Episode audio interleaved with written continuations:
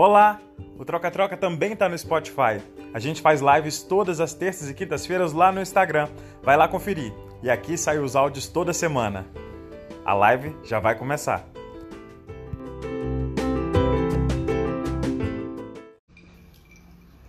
Boa noite! Good night! Good night. Tava aparecendo tudo em inglês na tela ali, ó. You're live. Amigo, você tá bonito hoje? Tá mal intencionado com essa live. Você também. Obrigado, obrigado. O que, que você tá vestindo? Cris Maria. É. Gente, olha que coisa maravilhosa. Oi, Eu Júnior. estou vestindo Cris Maria, que é uma grife, um ateliê de criação de uma querida pessoa que vai estar aqui com a gente hoje. Isso, que é a nossa convidada, mais que especial, Cristiane Laia. E teve uma época aqui que a gente virou e falou assim: a gente tava na quarentena, a gente tava usando blues em todas as lives, uma que a gente Isso. né, tava ficando um pouquinho mais cheinho. Não, o problema é que a gente não tá cabendo mesmo, né? É. Aí eu lembro que foi na. A, a gente cantou a pedra na live do, do Edney Escultor, não é isso? Foi. Foi. Aí a Cris falou assim: então vamos dar um jeito. Então, gente, ela mandou pra gente, olha só. Olha o espetáculo, não sei se vocês são fã de arte, mas isso aqui, olha. Olha aqui. É bem, bem Noite Estrelada Gente, de Van Gogh. E inexplicavelmente a, a blusa consegue ficar mais bonita ainda no vídeo. Sim, e eu gosto que essa daqui, ó, vou mostrar pra vocês. Ela é larguinha, tá vendo? O pessoal me chamou aqui de Espetáculo. Indiano Jones. Falaram que eu parecia um indiano com essa blusa, eu tô adorando. Aqui, mas vamos chamar a nossa convidada? Claro, Pra vai. ela falar mais dessa criação maravilhosa, falar da carreira dela, de tudo. Sim, Cristiane Laia. Laia. Vai estar com a gente aqui hoje, a gente tá muito feliz, que eu vou lá e convido, porque eu exibo Bora, minha blusa. bora. Eu falei que eu quero chegar perto da câmera só pra exibir minha blusa. Ah, agora você levanta, né? Porque nunca levanta pra uma. Eu sei, eu coloquei pra treinar. Ah, entendi. Mentira. Treinar seu inglês. Ai, que maravilha. Tá chegando. Olá! Olá! Que linda, gente! Boa noite, Cris! Boa noite! Deixa eu ver se tá legal. assim. Tá. Pra ver também como é que Tá a gente lindo. jogar, vou conferir. Olha lá a logo do ateliê, que linda! Nossa, como maravilhoso. Com a máquina de costura. Olha que incrível. Ah, é, aqui ainda tá chamando. Lá. Minha companheira, essa aqui. Ô, Cris, boa noite. Muito obrigado por Boa você ter aceito noite. o convite. Né? Mas é, depois a gente vai falar mais da nossa parceria, que é super nova, uma Sim. super novidade. Mas é, é um prazer receber você aqui. É a primeira pessoa da moda que a gente conversa, Sim. né? Então vai ser muito enriquecedor. Obrigado mesmo. Eu agradeço vocês o convite e agradeço vocês terem aquele dia aberto, né? Essa possibilidade de uma parceria. Porque eu acho que a gente, assim, que trabalha com uma moda autoral, com uma live autoral, né? Sim. Eu acho que a gente tem que estar é, junto mesmo nessa parceragem aí para poder fazer a coisa acontecer de uma forma mais legal para todo mundo, né? Isso é verdade. E, gente, a gente tá fazendo essas lives entrevistando artistas. Cris, você já é artista nata? Você, teve, você já mostrava os seus dons artísticos desde criança? Conta pra gente, Sri. Eu ainda não sei se eu sou artista, eu tô ainda, né, Ai, tentando. A gente vai tentando, mas a vida é mesmo só ir tentando, então tá valendo, né? Mas a minha formação é, é em artes plásticas, em educação artística, no IAD, antes do IAD ser o IAD que é, né? Então é numa época em que, que o IAD ainda não tinha moda. A gente entrava para ele, podia escolher fazer licenciatura ou bacharelado em artes visuais. E educação artística, artes visuais. Eu fiz os dois, né? E, mas eu segui a área da educação. Eu fui direto para a sala de aula, eu formei logo, fui para a sala de aula de escola pública, que é o que eu queria de fato. Eu fiz faculdade de artes para isso. E o meu mestrado foi em educação. Eu fiz um mestrado alguns anos depois, foi em educação para periferias urbanas, para seguir nessa linha de dar aula em escola pública, que é o que eu queria desde o início, né? Só que costurar, eu costumo dizer que eu aprendi a costurar antes de aprender a ler. Eu Nossa. sou de uma família de costureira, né? É, eu não sou de Juiz de Fora, eu sou de uma cidade que chama Muriaé, vizinha do Saulo, em Palma, né? Faz calor Ao igual. lado de Angola, Pertinho. Carangola aí, tá vendo? Nós estamos tudo lá no mesmo circuito quente, né? e aí, é, eu tenho duas tias que são costureiras de profissão. Tenho três, mas uma mora no Rio. Em Muriaé moram duas que são costureiras de profissão. E a minha mãe também costura, né? Minha mãe é professora, mas ela também costura. Inclusive, quando a gente era criança, ela tinha uma confecção de roupa infantil que ela fazia para a gente e ela fazia para vender, né? Para as pessoas conhecidas. Então, eu cresci vendo todo mundo costurar e eu pegava pano escondido e fazia roupa de boneca, mas tudo como brincadeira, assim, né? Depois, quando eu era adolescente, que eu ajudei uma tia minha, que ela fazia uniformes para vender, eu ajudei, eu ajudava ela nas tardes. Eu estudava de manhã e à tarde eu ajudava ela. Então foi aí que eu peguei alguma técnica, que é aí que eu comecei a perguntar como se fazia as coisas. Porque até então eu olhava e fazia igual, né? Uhum. É. Então eu digo assim que a minha formação em costura, ela é de olhar e aprender ela é de uhum. prática e ela é intuitiva. Eu nunca fiz um, um, uhum. curso de corte e costura. Mas essas camisas aí que vocês estão vestindo, eu faço o molde e eu corto. Inclusive, é um modelo que nós é, criamos no ateliê, né? Com essa golinha diferenciada, essa coisa toda. Então, é Qual é o nome dessa gola? Gola padre. É, gola padre? Gola padre, é. É, porque parece a gola da, das klesmas, né? Das roupas dos padres camisas Lindo. dos padres. Ainda bem que é, é, só a gola do padre, né? Porque não dá. Não. É, e, e aí, assim, mas eu passei pela faculdade de artes toda, eu acho que eu nem lembrei que eu sabia costurar. Eu nunca falei isso na faculdade de artes. Eu passei com o meu objetivo Gente. de ser professora né? Para mim, costurar era uma brincadeira de quando eu era criança. Uma brincadeira muito legal, mas uma brincadeira. Uhum. Igual eu brincava de roda, né? De pique, uhum. coisas assim.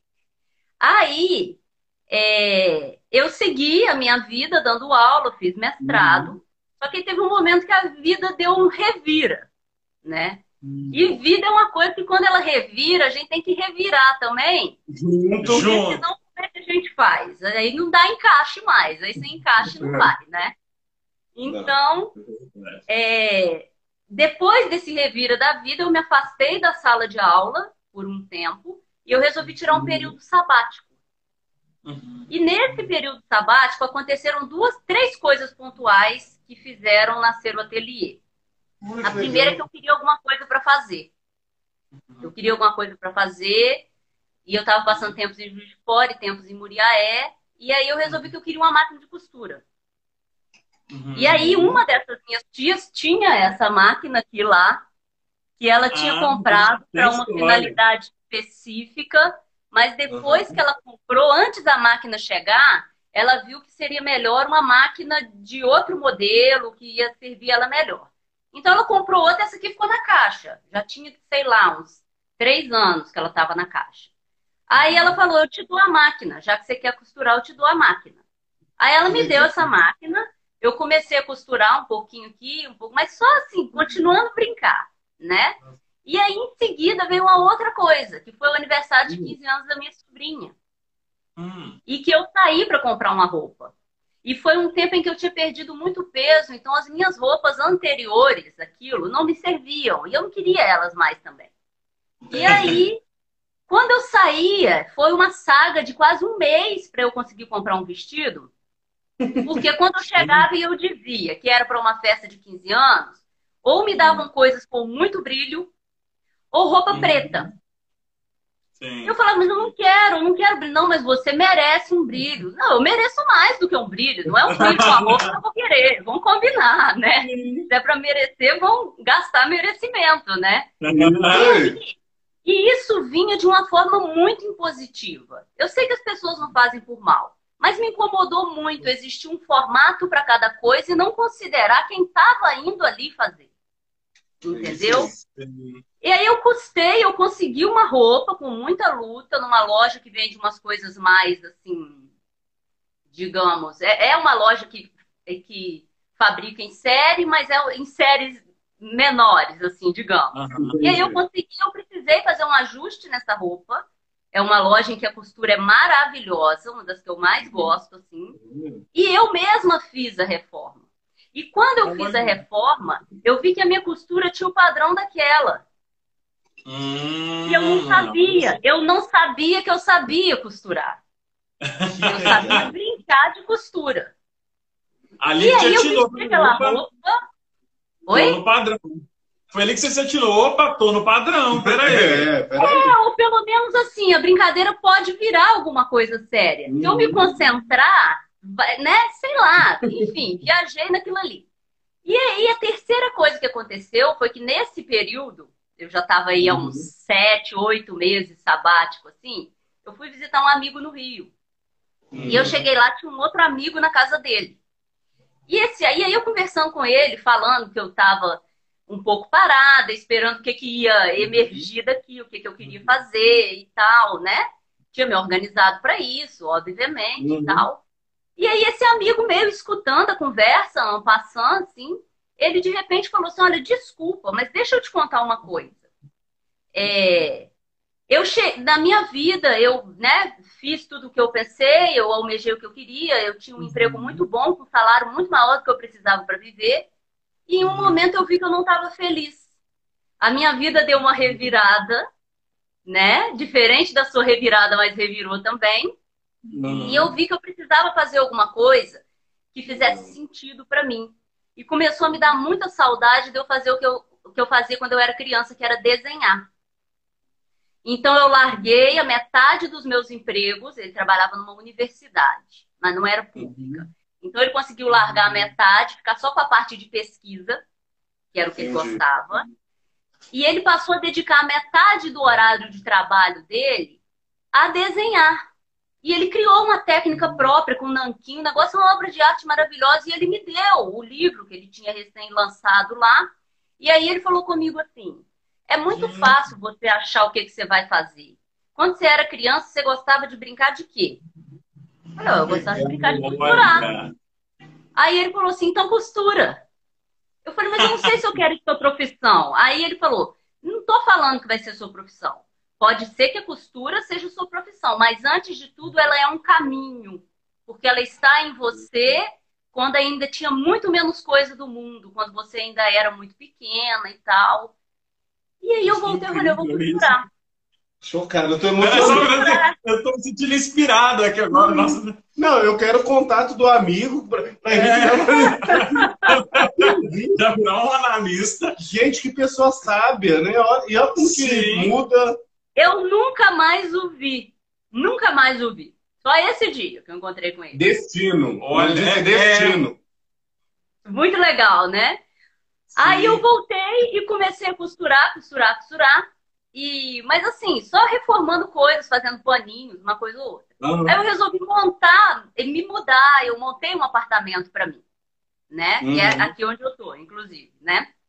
E aí trouxe a minha máquina antes de tudo e comecei a fazer tudo do apartamento. Eu fiz as cortinas, eu fiz as capas de almofada, eu fiz as mantas, eu fiz os panos todos da cozinha. E aí eu fiz isso aqui, ó. Ah. Esse estandarte, onde não puderes amar, não te demores. Olha! Casa é linda. Meu Deus! Eu E aí, assim, nisso, eu lembrei que eu sei bordar. Que isso é bordar Gente. na mão. Ô, gente, eu preciso já revirar a eu- volta pra lembrar umas coisas. É, o porque- que, que você queria na infância? Pois é. vamos lá, Eu vamos achei pegar. todo mundo revirando agora. uma descobre um talento. É verdade. Aí, Vai. pendurei na porta de casa. E Aham. começaram a vir os amigos, meus irmãos, meus pais, tias, vim me visitar. Aham. Cris, faz um pra mim. Eu falei, não, não faz, eu te dou um de presente. Não, faz, porque eu quero comprar um pra mim, eu quero comprar um pra eu dar de presente. Ah, mas eu não sei nem qual preço, não. Aí fui fazendo. Fui fazendo, e aí do estandarte, minha mãe tinha uma bolsa, que eu refiz o modelo dela, e começamos a fazer bolsas. Gente, uma bolsa que. Ah, é uma bolsa grande, gente. A É. Eu bolsa. achei que era uma bolsinha de mão. Ah, minha filha, chique, É, mas você sai com ela dobradinha, é ótimo nesse tempo da pandemia, né? Você sai com ela dobradinha Uhum. assim, ó. Só coloca a grana aqui dentro, celular, depois você abre ela e traz as compras pra casa. Gente, incrível. Aí foi ir no negócio e meu irmão falou: faz camisa pra mim. Aí eu falei, gente, mas camisa, tem muito tempo que eu não faço roupa. Aí eu conversei com uma das tias de Muriaé. Me ajuda, tia. Vamos fazer camisa? Vamos, pensa um modelo. Aí pensei o modelo que é esse aí que vocês estão usando. E aí comecei a fazer, é, mais especificamente, a do Andrei, né? Que a outra veio depois, que a alongada veio depois. E aí comecei a fazer camisa. E daí veio vestido. Aí um dia uma amiga minha precisou de algumas coisas para o aniversário da filha dela, me encomendou uns chapéus e falou assim comigo, ô Cris, tem que pôr um nome.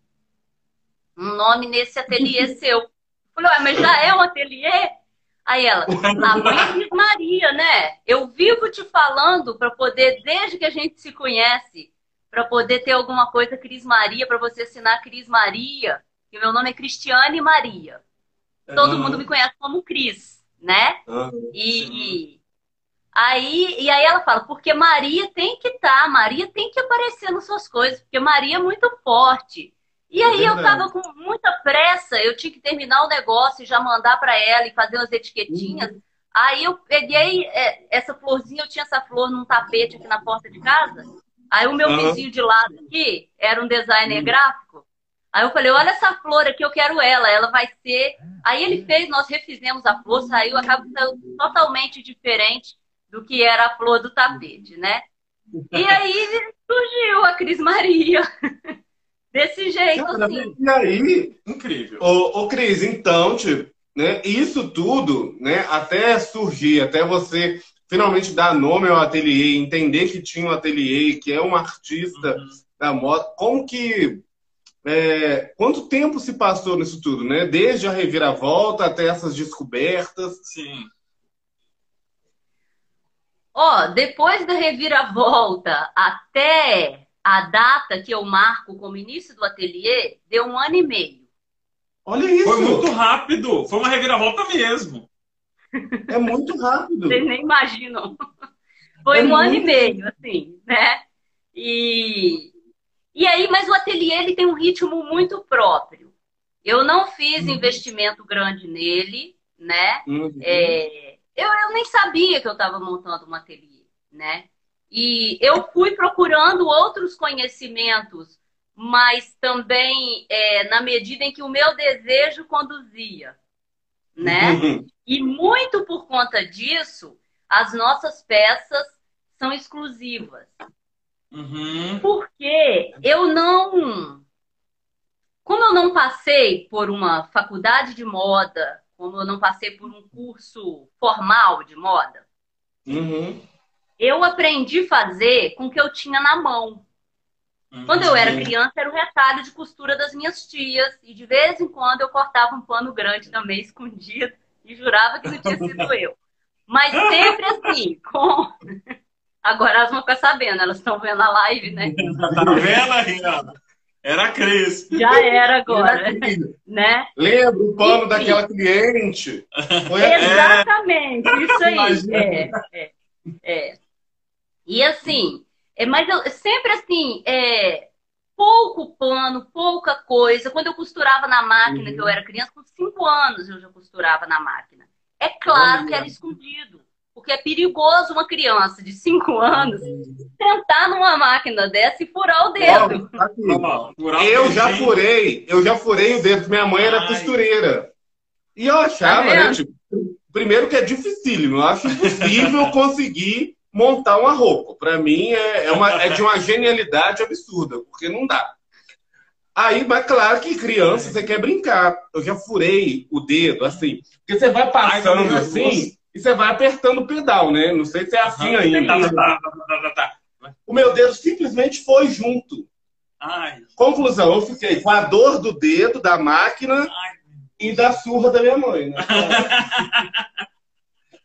É isso. E a gente fazia, sabe o quê? Eu e meu irmão, quando era pequeno, a gente tem uma idade próxima, então a gente brincava sempre muito junto, né? A gente pegava uma, uma agulha, punha linha e ia costurando a pelinha da mão. Também. Ai, isso eu tinha mania, Sim, passava. Fazia é. desenho na mão por baixo da pelinha, assim, ó. Isso, Olha se tem condição. Não pode, de fato, deixar uma criança com costura, é. né? Enfim. Mas aí, por conta disso, e a minha mãe, a minha mãe é professora, então a costura para ela sempre foi uma coisa a mais. Então, ela também sempre adorou uma banca de retalho, sabe? Eu tenho lembranças da minha infância de, de vir com ela em Juiz de Fora, e aí tinha Lojão das Fábricas, tinha oh. Tinha não sei sim. o quê. E aí, é, as, as bancas de tecido, assim, elas tinham embaixo um negócio, assim, também, uma tábua, onde uhum. ficava os tecidos extras, as peças uhum. que não tinham sido abertas ainda. Mas a banca de retalho não tinha aquilo. Só tinha aquela parte, mas era vazia. A gente dormia lá embaixo. Eu, eu dormia mais, o meu irmão ficava mais acordado. A gente deitava ali para esperar ela e dormia. e aí, então, quando eu comecei a, a produzir, né, as roupas e tal, é claro, né, que tinha essa questão é, do meu conhecimento prático, do meu conhecimento intuitivo, de ver e aprender, mas eu tinha também uma bagagem da faculdade né? que não é menor, de forma alguma, né? Toda essa coisa, assim, os referenciais estéticos, né? Teorias da composição, é, processos de criação. Então foi mais ou menos como se eu tivesse juntado tudo. E o retalho me deu essa possibilidade muito real de fazer isso, porque ele uniu várias coisas que que são assim como motes que conduzem é, as minhas atividades ao longo da vida, independente da área que seja. Primeiro é não fazer coisa igual, né? uhum. né? Eu tenho uma dificuldade em fazer coisas iguais, tenho mesmo. Eu vou arrumar minha casa essa semana, semana que vem eu vou arrumar, mas vai ter alguma coisa diferente. Então eu acho também que a gente tem que ficar se apegando a ficar tudo igual sempre. Se ficar tá bom, mas se não ficar também vai. Então o retalho me dá essa possibilidade, né? E, ao mesmo uhum. tempo, essa possibilidade significa também uma possibilidade de criação. Porque o retalho, é, a, o tecido da peça, você pensa a peça e busca o tecido. O retalho, não. Você busca o retalho e vê o que, que ele te pede. O que, que ele pode virar.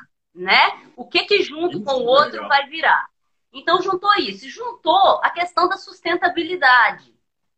Eu não sei se de fato isso significa uma sustentabilidade, mas significa alguma coisa que vai pegar um retalho de banca e vai Sim. fazer virar uma peça. E muito de, desses tecidos que vocês estão vestindo, desse tecido que eu estou vestindo, são uhum. tecidos exclusivos de marca.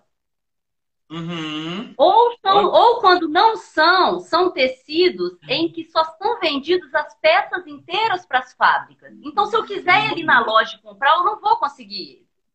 Uhum. Então, eu pegar esse retalho e trazer e produzir uma peça, eu consigo produzir uma peça é, com a estampa, com a padronagem, com a estética das peças caras, num preço para os meus terem. É sim. Olha que incrível. Né? Essa responsabilidade, então, sim. Total.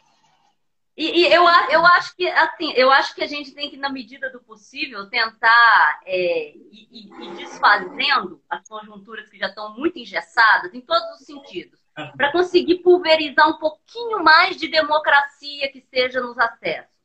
Uhum. Né? Então, é isso. É, o, o, que eu sei fazer é costurar. O que eu sei fazer é sentar aqui e costurar. Então, o que, que eu posso fazer com isso? Para eu não ficar servindo a um sistema que pisa em quem não está em cima. Sim. É claro que a gente está no sistema. Não tem jeito. Não uhum. tem jeito. Mas o que dali, qual o pedacinho pequeno que eu posso fazer? E se eu fizer o pedacinho pequeno que eu posso fazer, você fizer o um pedacinho pequeno que você pode, o Saulo fizer o pequeno que ele pode, a gente junta e faz um todo para mudar a engrenagem. Ô, Cris, eu vou te falar, assim, o pessoal que tá aí, eu já conheço a Cris, assim, sou fã dela e adoro, compro as blusas dela. A Cris me ganhou no dia que ela me falou o seguinte, ela para mim falou assim, as peças são únicas. Se você usar, ninguém mais vai ter. Aí eu, como um bom leonino que sou, o que, que eu vou fazer? Eu quero, porque quero. se eu vou estar destacando com uma blusa única que ninguém viu, que ninguém nunca vai ver, só eu vou ter aquilo ali. Exatamente. Não, e eu, o que eu acho mais legal é que além de ser única, né, ela foi pensada é, no sentido contrário. Acho uhum. interessantíssimo que você falou. Né? Que, você trabalha, o, o, retalho é que traz as possibilidades para você. Uhum. Não, ele não que vai te dizer o que ele quer, né? Eu tô aqui para servi-lo, né? E aí é muito legal brincar, porque a gente tem um molde, uhum. por exemplo, a gente tem o um molde base dessa camisa sua aí. Eu nem sei se eu tenho uma aqui. Eu não tenho aqui por perto agora, não. Mas eu tenho o um molde, por exemplo, dessa frente aí, dessa, desse pedaço uhum. preto da frente. Eu jogo o molde na mesa, eu jogo o molde na mesa, e aí eu pego os retalhos que eu tenho que conversam. Essa sua camisa ela é feita com dois tecidos do André, dois tecidos, né? Mas são dois tecidos da mesma marca, então ele vai ter uma trama parecida, né? Uhum. E o, a tonalidade do preto vai ser a mesma. Uhum. Do... tem que tomar é cuidado. É verdade. Tem que tomar é esse cuidado. Sim. Tem que tomar esse cuidado, porque senão fica descompassado o negócio, né? né? E eu gosto também, no trabalho da Cris, quando é, é, tanto dessas possibilidades que a blusa traz, ela vai analisando, por exemplo, até a costura do botão. A costura do seu botão é diferente da minha. É verdade, o ponto, né? O ponto do botão é diferente. É depende do desenho, né? Depende do desenho da estampa. Se for uma estampa Sim. que já é muito desenhada, é mais lógico que eu coloque é, uma costura mais é, retinha, né? Sim, o seu José Luiz Ribeiro ensinou isso aí, né? No teatro pra gente. Ah, é. a cenografia tá muito. É. Se a cenografia é muito carregada, né? O figurino pode ser mais leve, para não brigar. É e a mesma coisa do contrário, né? Uhum. Então é a mesma coisa. A camisa é, um, é uma peça de teatro, assim né? Então, se alguma coisa está muito, a outra tem que vir para poder fazer uma compensação, né? É...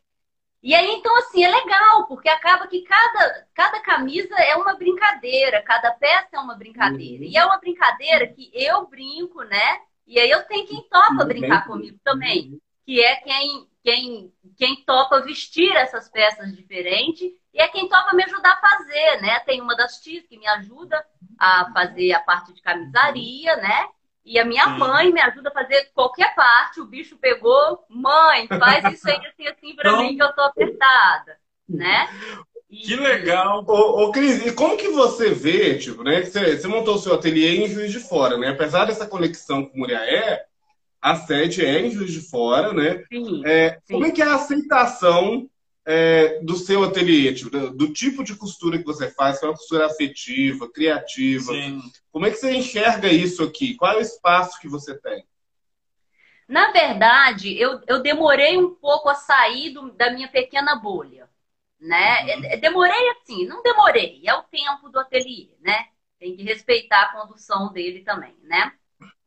É, claro. Então, eu posso te dizer que eu fui mesmo para a feira maior, que eu uhum. botei a cara na coisa, né? Um pouco mais, assim, de ter uma dedicação maior. Tal dia da semana é pro ateliê, não abro mão, isso assim, assim. Foi a partir do ano passado. Então eu vi que teve uma aceitação muito boa, ainda mais dada a conjuntura, né, uhum. toda aí do país na época, né? E tá pior uhum. ainda hoje, mas enfim. É, então, eu acho que teve uma aceitação boa, é, as pessoas gostam. Tem muitas pessoas que ainda têm uma dificuldade com o fato da peça ser, é, ser exclusiva, né? Uhum. Então, por exemplo, tem gente que quer uma peça e aí, quando vai comprar, já foi vendida. Faz outra para mim. Não, eu não faço. Mas você não, não quer vender? Não é isso. Não é isso. É claro que eu quero vender. Lógico, né? Não tô aqui de brincadeira, tô brincando, mas não tô de brincadeira, né? Mas acontece. Não, não pode ser indecisa, né?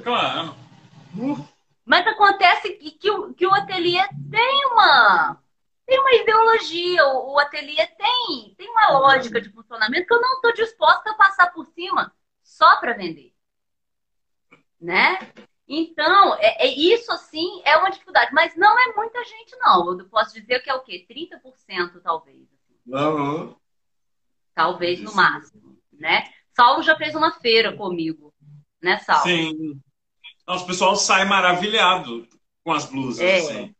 É, o pessoal já olha e fala assim, nossa, adoro todas. Assim, é incrível como as pessoas. Eu vejo muita gente procurando essa individualidade, sabe? Ver essa beleza e, e, e se ver naquela roupa, se encaixa. É muito diferente você ir numa loja no centro da cidade, você ver aquela blusa, sabe? Tem uma coisa especial nas, Não, nas claro, blusas da crise. Assim. É, mas eu concordo com que eu imagino que acontece o que você falou da, da pessoa às vezes voltar e, e, a peça já ter sido vendida, porque tem gente que precisa desse tempo, né? Uhum. A pessoa vê a roupa, namora, Sim, claro. gosta. Até porque é, culturalmente a gente foi ensinado a, uhum. a, a, comprar dessa forma. Eu vou numa loja, dou uma olhada, então agora eu olho na internet, namoro. E, e é um conceito totalmente diferente. É, porque você não vai, por exemplo, é, você não vê uma coisa assim, ah, tá na moda isso. A blusa, claro, ela tem alguns estilos próprios, sim, sim. mas às vezes essa estampa não está na moda, mas assim, agora é engraçado, né? Porque quanto mais estampado, parece que eu vou falar uma coisa, essa moda de blusa estampada, eu vou falar que eu comecei, eu comecei não. A Cris começou com isso, porque eu comecei a usar roupa estampada, todo mundo começou. Eu vi isso. É muito autorreferente nosso Leonino, Desculpa. né, gente? Oh, meu Deus! Não, mas sério, Cris, você, você vê isso de que quando você começou a fazer e depois começou uma onda de, de pelo menos homens usar blusa muito estampada? É. E assim, as peças eu tenho sempre um cuidado para quando as pessoas chegam e perguntam assim: é masculina ou feminina? Não, é de gente. Mas é de gente até agora. Se quiser comprar para vestir o cachorro também, não tem problema nenhum. Porque foi isso que me incomodou nessa saída de um mês para comprar o vestido para o aniversário da minha sobrinha. Foi dizer isso é disso, azul é de menino, rosa é de menina. Gente, não dá, não dá para gente que não passa pano para isso reproduzir isso no modo que a gente veste, no modo que a gente vive. Não dá mais. Não, a gente não tem tempo mais para isso. Não, era pra gente andar pelado, né? Agora é. aí tem que andar na caixinha. Bota na roupa. pois é. Então, assim, as roupas são para todos. Essas camisas aí que vocês estão usando, pode ser para mulher vestir, pode ser, né? Esses kimonos, Sim. né? Que estão começando agora. Bora. Tem isso, gente. Eu vou dizer quem é quem. Também ninguém tem que ser nada, não. Todo mundo tem que só estar alguma coisa, né? Tem que amar, e ponto, é, né? A gente não é, a gente está, né? A gente vai. amei. Tem uma coisa. Fazendo muito... aí, se refazendo, né? Tem uma coisa muito interessante também que eu acho do ateliê. Queria até para você explicar. Você tem bolsa da Cris, você tem estandarte. Você também transforma as roupas que vão ficando. Você falou que tudo aproveita. Quando a blusa está ali, a blusa não sai, você transforma ela em bolsa, você transforma Legal, né? ela, você vai criando e não joga nada fora. Assim, na verdade, eu ainda não tive esse caso das coisas ficarem sem sair, não. A minha produção não é tão grande, entendeu? Entendi. E então vai. Se ela não vai, eu boto a roupa em descanso, né? Eu tenho umas caixas aqui que são das roupas que estão em descanso, né? Uhum. Então, por exemplo, ela ficou um tempo na arara e não rolou, não é a hora dela ainda.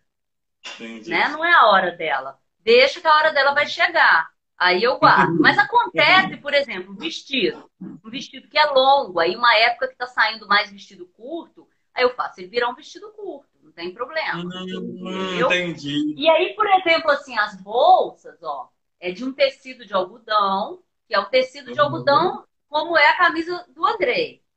Uhum. Então, quando eu tenho um retalho na minha mão e eu, eu vou dar prioridade para o que, que ele dá de maior, né? Entendi. Então, se eu tenho um retalho que ele vai dar é, uma camisa inteira, faço uma camisa inteira e depois eu vejo qual é. ou vai dar um pedaço uhum. da camisa, eu faço um pedaço da camisa e vejo qual é. Aí os pedaços pequenos, aí, ó, vira o bolso da bolsa, vira a alça, né? Vira a beiradinha do estandarte. Uhum, e a gente uhum. vai, aqui, ó, beiradinha do estandarte, né? Olha! E aí a gente vai seguindo assim para poder não ter desperdício. Porque também não adianta uhum. eu ir lá uhum. comprar um retalho e jogar metade do que eu comprei fora. E tem uma outra coisa ainda, que quando a uhum. gente fala em retalho, né? É muito comum pensar assim num pedaço de trapo, num, num pedaço de trem amassado, jogado para lá, mas não é. O que configura não. retalho não é só isso. Porque as é, indústrias de tecido, elas têm um, como chama, é, um padrão de qualidade, digamos uhum. assim, né? Se sai daquele padrão um pedaço do tecido da peça, ele já não serve mais. Então, às vezes eu consigo retalho de 3 metros. Ele tem defeito? Não, ele não tem defeito nenhum.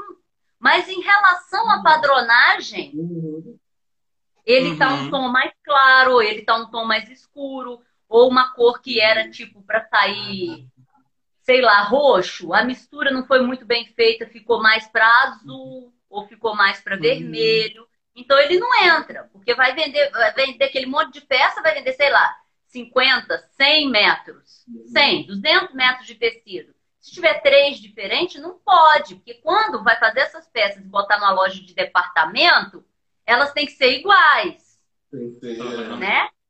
Então, aí, por conta disso, eu consigo esses retalhos maiores também. Eu tenho um cuidado, é, por exemplo, se eu tenho um retalho que ele dá quatro camisas, eu não vou fazer quatro camisas iguais. Eu vou fazer uma uhum. camisa, eu vou fazer uma camisa alongada, eu vou fazer um vestido e eu vou fazer uma bolsa. Olha, entendi. Né? Agora, tem raras exceções, né? E uma dessas exceções é quando eu gosto muito do tecido e eu já vou fazer uma peça para mim. Aí, se eu gosto do tecido, que é o caso desse kimono, esse kimono é meu, né? Eu vi, eu gostei, eu comprei para fazer um kimono para mim. Mas o tecido uhum. dava dois. Então eu fiz dois, porque um já é meu. Mas quando eu vou vender, eu aviso a pessoa que tem outro. Legal, gente. Ô, Cri, e qual que, como que você definiria o perfil do, do seu cliente, né? do consumidor da sua arte, que são as peças que você costura? Ah, é uma, é uma gente assim meio desviada, né? Ah, é uma gente que não tá. Amei! Amei! Melhor definição não tem. Eu acho, né? Uma gente que tá meio assim. É... Topando o que vier, né? É quem, é, mas no seguinte sentido, assim, que está afim de fortalecer a economia local, que está afim de Sim. fortalecer a moda autoral, entendeu? Uhum. É, é, é, é uma gente assim nesse sentido, que quer uma peça diferente, é claro que isso é uhum. essencial, né? Porque se ela quiser uma para ela e uma para alguém que ela conhece igual, já não vai ter jeito de ser aqui no ateliê, né? Mas eu acho que é, antes de tudo é, é essa questão mesmo assim de, de princípios, assim, uhum, né? Mas de princípio nesse sentido, né? Eu tenho é, eu tenho alguém que produz uma coisa que é legal, uma coisa que uhum. eu gosto, perto de mim, não faz sentido eu fazer a minha grana girar longe daqui. Uhum. Né? E, e, eu acho que, na verdade, é isso, né? É, é, eu acho que é mais ou menos assim, porque muitos dos que, que têm, que, que usam os produtos do ateliê, que são meus clientes, né? São uhum. clientes também de outros pequenos produtores locais. Recebem a cesta agroecológica do MST, entendeu? É, enfim, essa gente aí que essa gente, gente aí com a gente em todos os tempos, né? Sobretudo em tempos assim que são sombrios e em que a gente está uhum. tão tão escasso assim de substrato para construir sonho, né? Eu uhum. acho que a gente tem que se agarrar é no que está nas margens, no que está é, construindo, né? E, e, é, e, é, um construir que, que, é, que é menos, que na verdade nem é para poder tomar o poder. Uhum. É para fazer o negócio ficar diluído e servir a todos. Porque tem que estar tá bom. Tá justo. Eu gostei que você falou do. Né? Equânime, né? Porque de repente, muitas das vezes, justo não é o suficiente, né? Justo muitas é vezes não é o suficiente, necessário. É, não é igualdade, né? É equidade que a gente precisa. Exatamente. Exatamente. Então eu acho que é mais ou menos assim. Eu gostei que você falou aí dos princípios, igual eu falei assim, eu sou uma pessoa contra o capitalismo. É, muita gente até não entende, mas assim, é foda porque, gente, o blues da Cris Maria é muito melhor do que você pagar por um nome. Porque tem gente que paga por um nome escrito aqui numa blusa preta. Tem gente que compra um negócio em leves e sai todo mundo com o nome leves aqui. Você paga com o nome. Não, Calvin Klein. E é pobres que compra não, leves. É, Entendeu? O problema é esse. É Calvin Klein. Gente, eu não pago por nome. Eu pago por originalidade, criatividade. Entendeu? Pelo amor de Deus. E quanto à valorização, Cris, como é que você enxerga a né? Alguém que não conhecia seu ateliê, aí viu o Saulo na rua com a blusa, achou lindo, perguntou: ah, de onde é essa blusa? Aí, claro, que ele te indicou. É, e a pessoa chegou lá, ela nem é de, desse grupo, né, desse perfil que a gente comentou agora. Como é que você enxerga a valorização das peças que você faz? Tipo, né? Como é que você pensa isso para precificar, para conseguir ser equânime, igual você falou? Como é que funciona? Então, é, o que, que eu nunca penso muito, é, assim, vou ser muito sincera, eu não penso muito assim, é, ah, mas as pessoas não valorizam o trabalho manual, as pessoas não uhum. valorizam o trabalho autoral. Não, não penso não. Tem muita gente que não valoriza, uhum. mas não me interessa elas. Entendeu? Uhum. Se quiserem valorizar, elas vão me interessar. Mas eu não vou me apegar a isso. É isso que eu quero dizer. Entendeu? Então, é, quando eu vou precificar uma coisa, é também um preço assim, a margem de lucro do ateliê não é uma margem grande. Eu tento uhum. trabalhar com uma moda que seja justa é para mim que estou criando, para quem está uhum. comprando e para quem está produzindo para mim. Sim. Porque também é, é uma produção que ela é assim restrita a mim, a minha mãe e a uma tia, né? Então, é uma produção que, que ela tem um know-how, né? Ela é feita dentro de um know-how, sobretudo em relação às outras duas, uhum. né? O meu é mais tentativa, mas a gente vai também.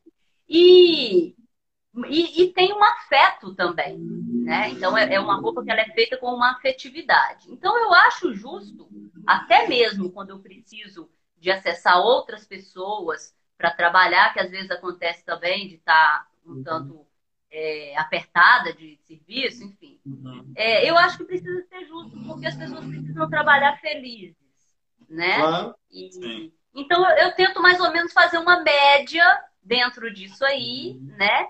E sair um preço que não é um preço é, que é assim, vamos dizer, que seria o preço de uma peça dita autoral, porque autoral também virou é, Gourmet, né? Gourmetizou. Foi gourmetizado isso, né? É. O artesanal, que quando né, eu era criança, o artesanal era o que era menos valorizado. O uhum. autoral acho que nem tinha essa palavra ainda. Enfim. Uhum. Mas é, o fato é que de um tempo para cá isso foi gourmetizado, assim, né? Sim. Então, é, vai uma moda autoral. Aí vai um preço que é completamente assim inviável. Não, falar que é exclusivo, então. Já muda tudo. Tá exclusivo, então, se falar que é exclusivo, já era. Então, o preço do ateliê não segue essa linha. Entendeu? Não segue. É... Mas também não, não segue uma linha, assim, digamos, que vai é, usar do trabalho das pessoas sem elas serem devidamente é, ressarcidas por isso, né? Sem serem. É isso. Né? Então é mais ou menos assim que acontece a precificação da coisa. Legal. Cris, eu queria que você falasse um pouquinho dos produtos da, da Cris Maria. É, que você faz a camisa masculina, mas principalmente na, na área feminina você também tem um monte de coisa que você faz. Diferente. De calça de blusa, tem um monte de nome lá que eu nem sei. não sei falar também, não sei. A gente tem as calças, né? Tem as calças envelope e, e muitas das roupas do ateliê, elas assim, elas podem, elas são a gênero, assim, né?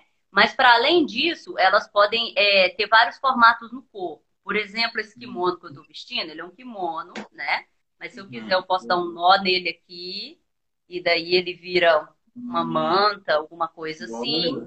Se eu quiser, eu posso colocar ele na cintura como um lenço.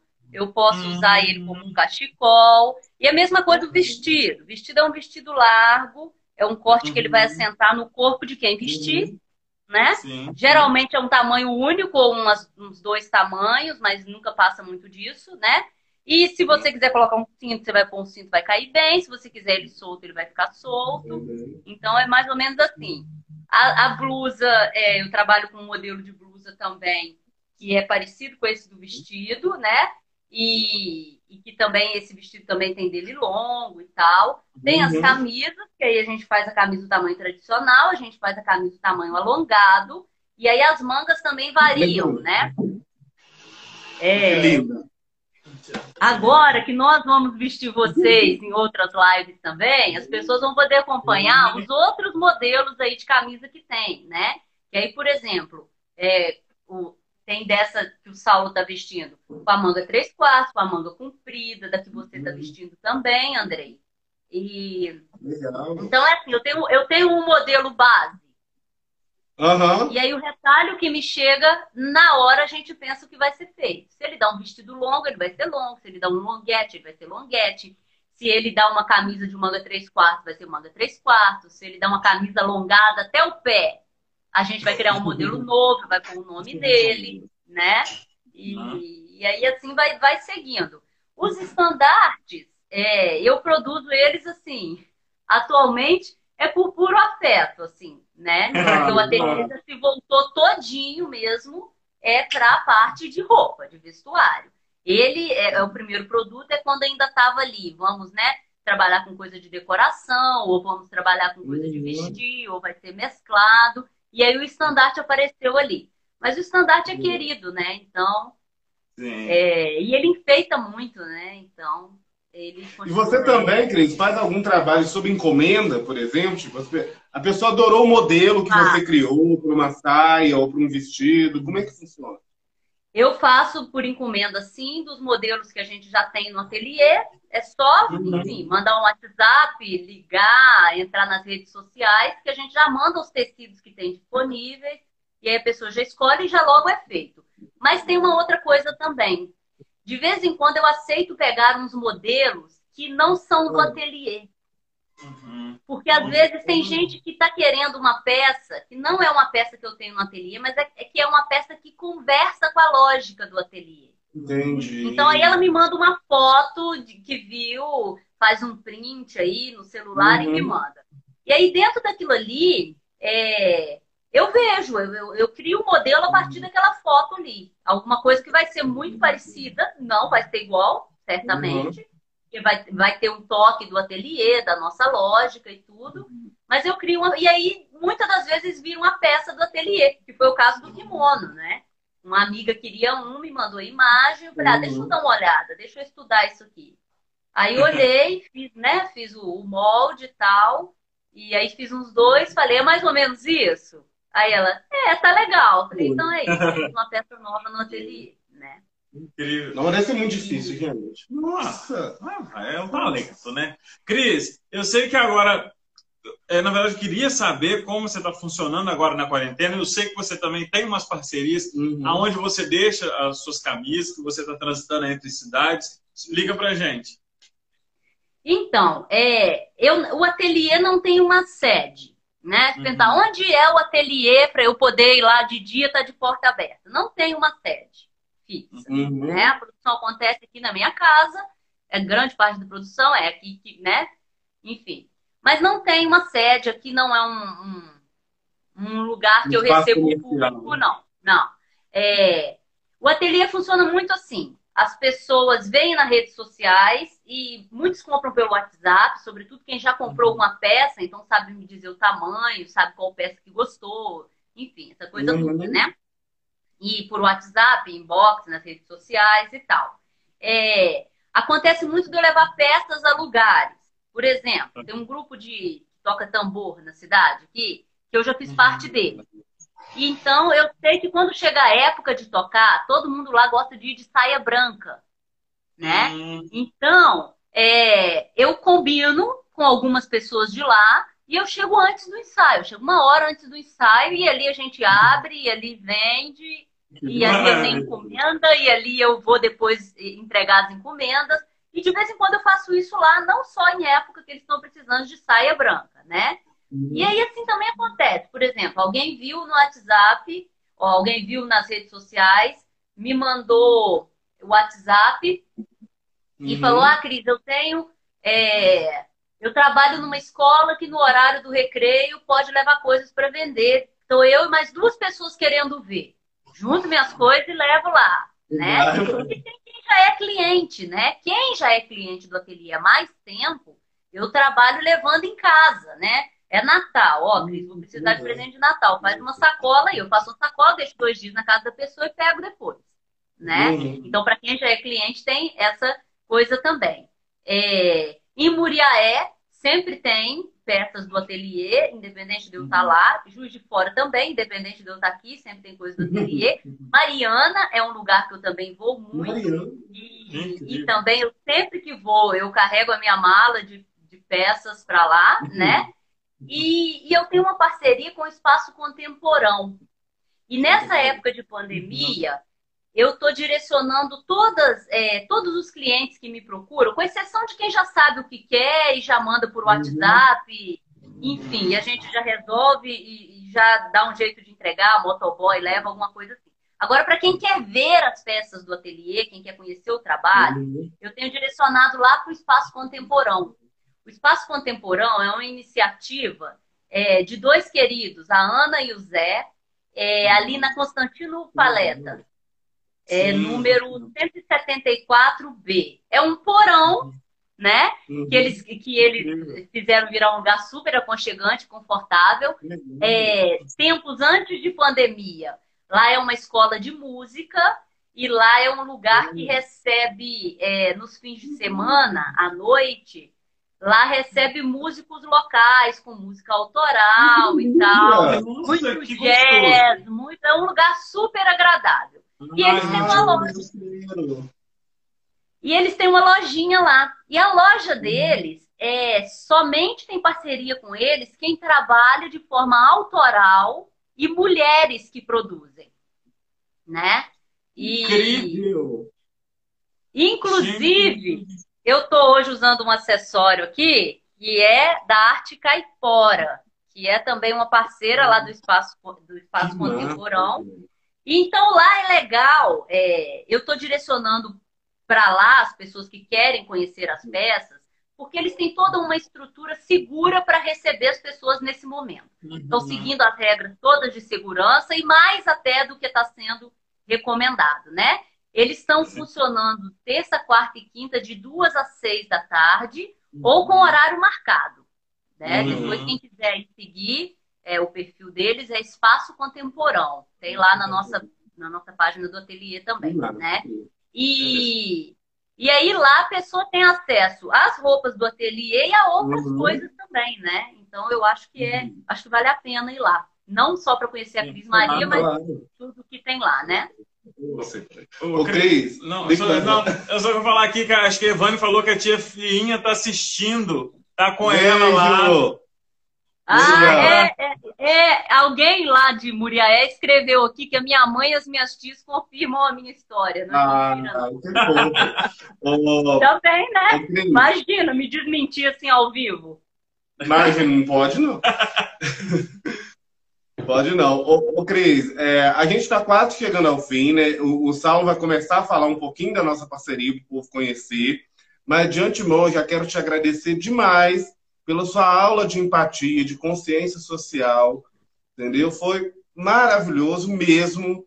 Né? É, quem ainda não segue, gente, quem está assistindo aí ou assistir depois no IGTV, comece a seguir arroba Crismaria underline Maria. Isso. Tá? É, a gente vai falar bastante durante a semana sobre a parceria, né? O... Sal, pode continuar, senão eu vou acabar falando tudo. Eu falo demais. Vamos lá, uai. Gente, é oficial. A Cris e nós aqui do Troca Troca estamos fazendo uma parceria. É, durante, a, na verdade, semana que vem, as nossas lives vão começar a ser terças e quintas-feiras. A gente está combinando aí para um dia, eu acho, nas quintas-feiras, a gente vai estar tá usando Cris Maria. Cris Maria, com exclusividade. Tá? Claro, olha só que maravilha. Cada, cada, cada semana uma peça diferente, Cris Maria. Eu estou muito feliz, né? Mas, eu também. E olha só, oportunidades para vocês também que estão assistindo, tá bom? Olha só, se vocês tiverem aqui no Troca Troca, compartilhar nossa live no Stories e marcar a Cris Maria, vocês entram em contato lá e falam assim, olha, marquei lá, tá tudo lá, e vai ter um desconto, não é? Conheci Cris Maria através do Troca Troca. Desconto. Desconto, é. Desconto Olha que garantido. Todo mundo sai ganhando. A gente sai ganhando, a Cris sai ganhando, vocês saem ganhando. E por isso que a gente está muito feliz, porque o nosso trabalho aqui é divulgar trabalho de artista, história de artistas. E, e, o seu trabalho, Cris, assim, é uma coisa maravilhosa. Só reforço que ela é artista, sim. É, é artista. Artista. As suas roupas inspiram. Ganhei o título, ganhei o título hoje. Ganhou. Ah. Selinho de artista. Ganhou o selo de artista troca-troca. Vamos fazer ah, Obrigada. Existe um lugar que eu não vá com as roupas da Cris e todo mundo pergunta onde que eu comprei, de quem que é, porque as pessoas se, se sentem inspiradas pelas roupas de verdade. E esse é um verdadeiro trabalho de artista. Tinha tantas outras perguntas que a gente ia perguntar aqui. É, não, tinha muita coisa, mas, mas acho que o papo foi, fluiu muito bem. Né? A, além de super criativo, você se expressa muito bem. Por isso que eu falei que foi uma aula. Foi mesmo. É, foi muito gostoso mesmo. Né? Agradecer também, a, a, gente viu que alguns convidados nossos passaram pela live, DJ Marcelo Lucas, Sim. o Ednei, é, quem mais? O, o Zelu, né? O Zé Luiz Ribeiro. Verdade, Marvin. Então, ó, muito obrigado mesmo, Cris. Foi incrível. Obrigado por acreditar também nesse projeto nosso. É verdade. A gente fica muito feliz. Eu quero agradecer vocês também a oportunidade de de vir conversar um pouquinho, né, nesse bate-papo tão gostoso. E assim, essa parceria linda, né, que vocês abriram as portas aí do troca-troca para Cris Maria. E e agradecer vocês, assim, por serem tão lindos e trazerem tanta gente nessa live, proporcionar, né, esse, esse circuito, assim, que é tão, tão inspirador e é tão é muito gostoso porque a gente nesse tempo tá com muita live, né? Mas são umas lives de longe, né? São umas lives que não é assim do lugar da gente, né? Que não é assim é. do dia a dia da gente. Então eu acho é isso muito legal, assim. Uma, uma é verdade. Quem também. É gostoso, bacana. a gente se sente inspirado. Por exemplo, a gente já fez mais de 40 entrevistas. É, e a, a gente. primeira. Ou, ou segunda, não sei. Terceira. Ih, ó, já perdemos a conta. terceira entrevista. Mas a gente não para de aprender, a gente não para de escutar histórias maravilhosas. Só hoje aí, da gente sabendo que, tipo, o cara falando assim, eu ganho dinheiro mais do que eu preciso, e eu Olha aí, que lindo. voltar para o sonho de infância, o que, que você quer? É. Isso pra gente, acho para quem está assistindo Está sendo muito enriquecedor pra gente, Cris, né? E você somou demais, né? A gente fica brincando assim, ah, você gostou dessa entrevista, você gostou da outra, e, e certamente Não, a sua é, é uma que vai ficar na, é, por muito tempo na nossa memória. É, obrigado mesmo por acreditar, por, pelo tipo de, de arte que você faz, né, que, que é transformadora. Né? E isso que você falou, da, perguntando, ah, é sustentabilidade? Não é? Claro que é. Obrigado mesmo. Sabe o que eu entendi aqui agora? A gente está falando sobre que cada live traz uma história, já são mais de 40 lives, e cada live a gente traz uma coisa diferente, porque cada história é única, cada história tem um jeito de ser contado, cada história é inspiradora, assim como as blusas que são únicas, as peças que são únicas. Por isso que não dá para todo mundo ficar vestindo tudo igual, né? É, não é? Por isso que não dá para todo mundo ficar vivendo não de um dá. jeito igual que alguém falou que era para ser daquele jeito. Não é? Né? Por isso que não dá para a gente ficar reproduzindo isso aí, que a gente não sabe nem de onde veio e que vai tirando vida da gente, cada vez que a gente reproduz isso. que não é a gente. Eu também acho. Né? Cris, ó, Um, um beijo, beijo, enorme. Tá? Beijo grande para vocês, para todo mundo que assistiu a gente aí. Agradeço. Gratidão a todos. Isso, e fiquem ligados que tem mais novidades ainda de troca-troca e Cris Maria. Maria. A gente vai conversando. Sim, ó. Tem 30 beijo. segundos na tela. Tá joia? Um Faz a pose para um print maneiro. É, que a gente... ah, então tá. Ai, Tá ótimo. Porque para escolher a imagem depois que tá no feed, tá salvo. Ó, Cris, cinco beijo. segundinhos. Um beijo enorme, viu? Te amo.